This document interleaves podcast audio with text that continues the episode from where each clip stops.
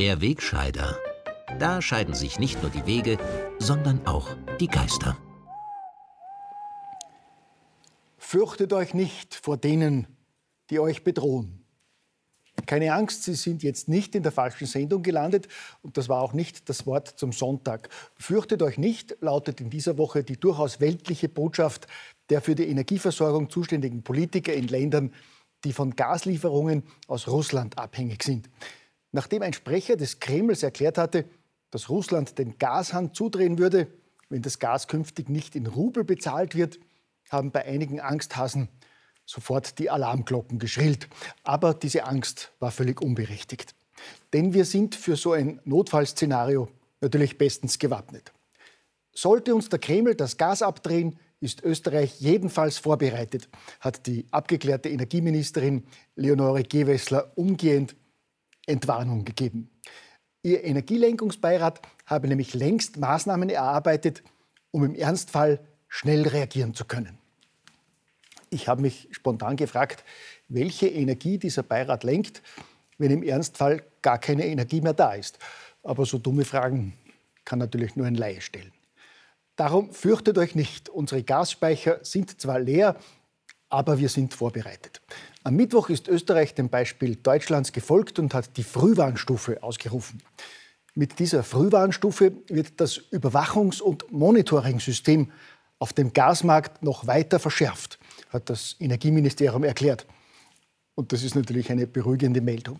Wir beobachten und prüfen damit noch genauer, dass wir ziemlich wenig Gas in den Speichern haben.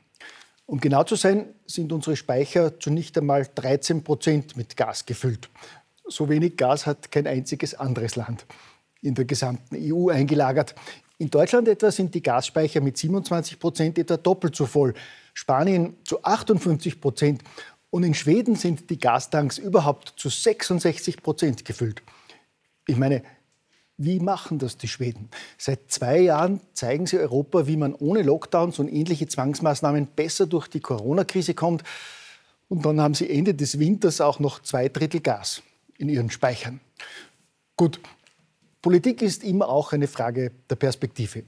Im Operettenstaat nahe des Balkans beschwichtigen sogenannte Experten seit Wochen mit klugen Stehsätzen wie um diese Zeit haben wir ja nie mehr Gas in unseren Speichern. Neues dann. Alles in Ordnung, fürchtet euch nicht. Zur Beruhigung zeigen die Regierungspolitiker die große Show vom Flüssiggas. Das ist bekanntlich viel leichter zu transportieren, kostet viel weniger und ist auch viel umweltfreundlicher als russisches Erdgas. Im Übrigen könne man russisches Erdgas ohnehin nur mit einer Reduktion des Verbrauchs ersetzen, hat uns die grüne Energieministerin wissen lassen. Und dass eine solche Reduktion am schnellsten mit einem Heizungstausch zu erzielen ist. So eine Heizung ist ja schnell ausgetauscht. Bevor der Wladimir noch den Finger am Gashahn hat, hat die Leonore längst alle Heizungen in Österreich ausgetauscht.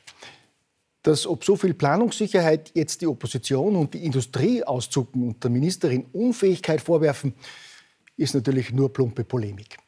Ich meine, nur weil der überlegte Notfallplan vorsieht, dass im Falle eines Gaslieferstopps als erstes unsere Industriebetriebe die Produktion einstellen sollen, braucht man sich doch nicht so aufzuregen.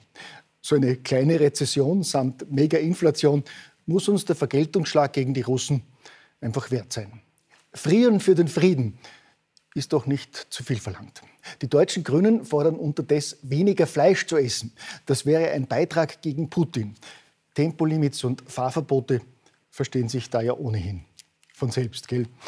Die Grundsatzfrage ist doch, wie man Putin politisch korrekt in die Knie zwingt. Pardon, in die Knie winkt. Das Z als Symbol des russischen Angriffs soll ja aus unserem Alphabet verschwinden. Deswegen haben politisch korrekte Konzerne schon reagiert. Das renommierte Versicherungsunternehmen Zürich hat sein Logo mit dem Z schon aus dem Verkehr gezogen.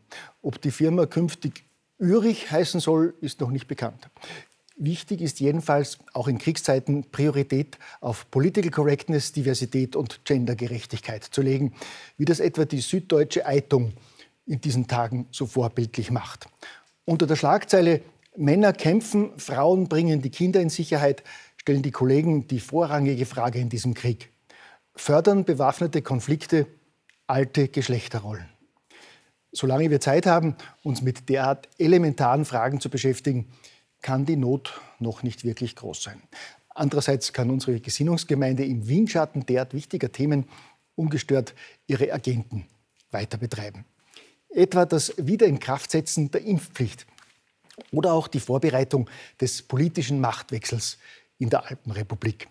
Während die deutschen Nachbarn ja schon seit Monaten die Segnungen einer weltoffenen, fortschrittlichen Ampelregierung genießen können, leidet die linke Community hierzulande noch immer darunter, dass die Restmannschaft einer bürgerlich-konservativen Partei die Regierung anführt und an den Schalthebeln der Macht sitzt. Aber nicht mehr lange. Wenn sich die dumpfe Bevölkerung zwischendurch von rechten Blendern irreleiten lässt, falsche Mehrheiten zu wählen, müssen eben unsere Freunde im System nachhaltig dafür sorgen, dass es demnächst nicht wieder zu einem Betriebsunfall an den Wahlurnen kommt. Nach der erfolgreichen Ibiza-Sprengung der Strache-FPÖ und anschließendem Exodus der türkisblauen Schreckensregierung räumen unsere Leute in Justiz und Medien seit Monaten mit teils dubiosen Ermittlungen und Anklagen systematisch einen ÖVPler nach dem anderen aus dem Weg, damit sich nach dem absehbaren Ende der türkisgrünen Chaostruppe endlich wieder eine links-linke Regierung ausgeht. Die Strategie ist simpel. Während unsere Genossen bei den Systemmedien nach der bewährten Haltet den Dieb-Methode ständig über schwarze Netzwerke in der Justiz lamentieren, leisten rot-grüne Netzwerke in der Justiz ganze Arbeit. Wer sich dagegen zu wehren versucht, wird medial hingerichtet, während das linke Journalistensyndikat jedes Gerichtsurteil diffamiert, das nicht ihren Interessen entspricht. Da schreibt dann eben ein gescheiterter Ex-Politiker, der auf seinem Rachefeldzug derzeit den Aufdecker Journalisten spielt und dabei offenbar Narrenfreiheit genießt, wörtlich, beim Hessenthaler Prozess scheint klar, auf welcher Seite des Gerichts das Verbrechen sitzt. Der Till sagt ja überhaupt, so etwas gäbe es nicht einmal mehr in einer Bananenrepublik, dass ein gestrauchelter Ex-Politiker seit Monaten permanent im Justizministerium aus und eingeht und seine Agenda mit der Ministerin abstimmt, die rein zufällig seine frühere Parteifreundin war und die wegen schwerer Plagiatsvorwürfe in ihrer Doktorarbeit in der Kritik steht. Gut, in einer Bananenrepublik gibt es das vielleicht nicht mehr, aber im Operettenstaat an der Donau, allebei. Darum fürchtet euch nicht, liebe Brüder und Schwestern, denn nichts bleibt für immer verborgen, sondern eines Tages kommt die Wahrheit ans Licht. Gell?